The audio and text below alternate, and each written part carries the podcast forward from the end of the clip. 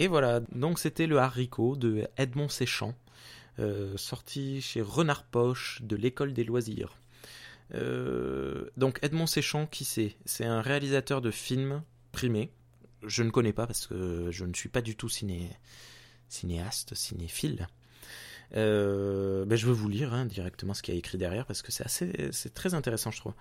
Edmond Séchant a réalisé de nombreux films primés, dont l'histoire d'un poisson rouge, et fut l'opérateur du court-métrage Le Ballon Rouge.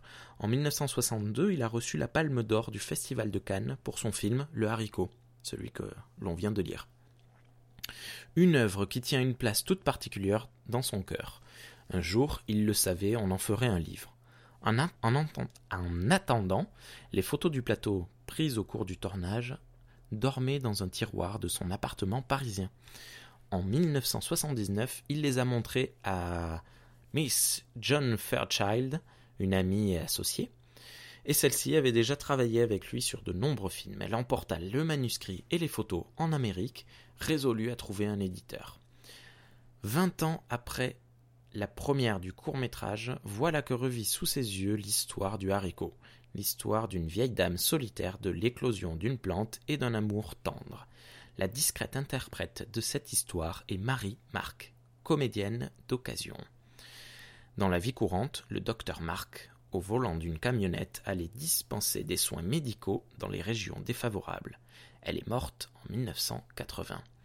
Voilà, donc c'est un très vieux livre qui date ben, de 79 sur un script de 62, enfin de peut-être 61 même. Et hum, voilà, je... Euh, comment dire je, je trouve qu'il y a un petit côté capsule temporelle. Là, toutes les personnes que j'ai citées sont toutes mortes depuis longtemps.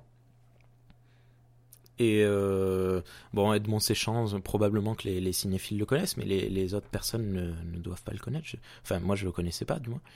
Et je trouve que c'est important de, de, garder ce, genre de d'œuvre euh, pour euh,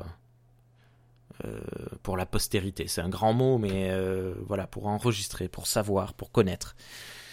Voilà, j'espère que ça vous a plu. À bientôt.